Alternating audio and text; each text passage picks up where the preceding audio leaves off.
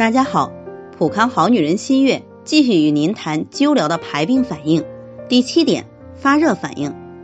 发热反应呢，属于全身综合性的剧烈反应之一，多在自身康复技能完全发挥作用后才出现，表示气血旺盛、体质增强，是机体有量变到质变的转折点。出现发热反应时，可以用擦身等物理方法，最好不要用药物降温。如果高热三天不退，可以用放血、刮痧等中医方法来缓解。同时呢，用糖盐水来补液，防止脱水。第八点，走窜现象。有时候我们艾灸中脘会有肝区不适或有胃脘不适等症状，这很有可能您的肝有隐患或者您的胃有疾病，艾灸就会主动帮你去调整，这就是艾灸的通窜功能。假如艾灸关元穴。也许会反映出妇科方面的隐患或前列腺方面的问题，甚至生殖系统的一些疾患。第九点，上火现象，部分人艾灸后会出现口干舌燥，这也是艾灸的一种反应，表明阴阳正在调整，阳不胜阴。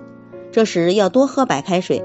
此时患者会觉得喉咙异常干痛，这时病邪也就是寒邪逐渐外发时的必然症状。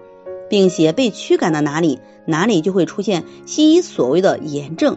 此时有些人会认为灸过火了，停止调理，使得功亏一篑，殊为可惜。第十点，类过敏现象，有些人艾灸后身上会出现很多的红疹，以为是过敏了，其实这些表现出来的症状都是真阳元气驱赶病邪外出的表现，也是病邪在体表的反应。应该继续做艾灸，同时呢，多喝白开水，且尽量不要熬夜。如果此时停灸，病邪还会入里，对身体反而更不利。第十一点，其他反应，曾经患过的疾病可能会复发多次，虽说是复发，但感受一般不会比以前犯病强烈。曾患有痔疮的也会发作，而且由内痔变为外痔，大约十天半月可自愈。